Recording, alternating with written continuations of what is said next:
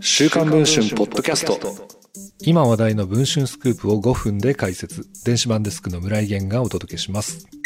9月30日の午前7時頃、兵庫県宝塚市のマンションに住む宝塚歌劇団空組の劇団員、有谷キーさんがマンションの敷地内で死亡しているのが見つかった事件。それ以来、劇団の混乱は収まりません。12月19日、元空組劇団員の有谷さんの遺族側弁護人と劇団は2回目の弁談交渉を行いました。その前日、宝塚歌劇団は先月公表したいじめパワハラ確認できずとした調査報告書のホームページ公開を取りやめ、再調査を行う方針を示していました。した。アリアさんの死以来、週刊文春にはいくつも宝塚歌劇団の現状を憂う情報が寄せられていました。その中でもとりわけ多かったのが、次のような内容の告発です。なぜ小池先生のことを書かないのか疑問です。演劇界一番のパワハラ、セクハラ、モラハラの巨解だと思います。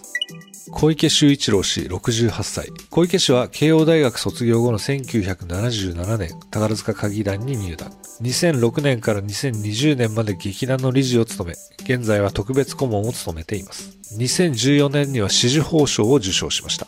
1991年に華麗なるギャッツビーで菊田和夫演劇賞を受賞。演出を手掛けたウィーンミュージカルエリザベートは再演を重ね、通算観客動員数250万人を突破。今も絶大な人気を誇ります。歌劇団以外の舞台でも引っ張りだこな有名演出家だと言います。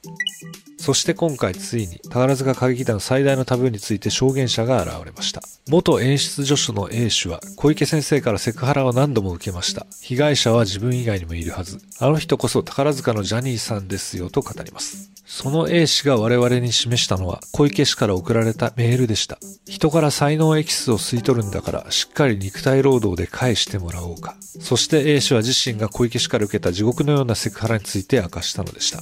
一体小池氏はどのようなセクハラをしていたのでしょうか？この続きは週刊文春の電子版で読むことができます。ご確認していただければと思っております。それでは本日のポッドキャストはこの辺りで。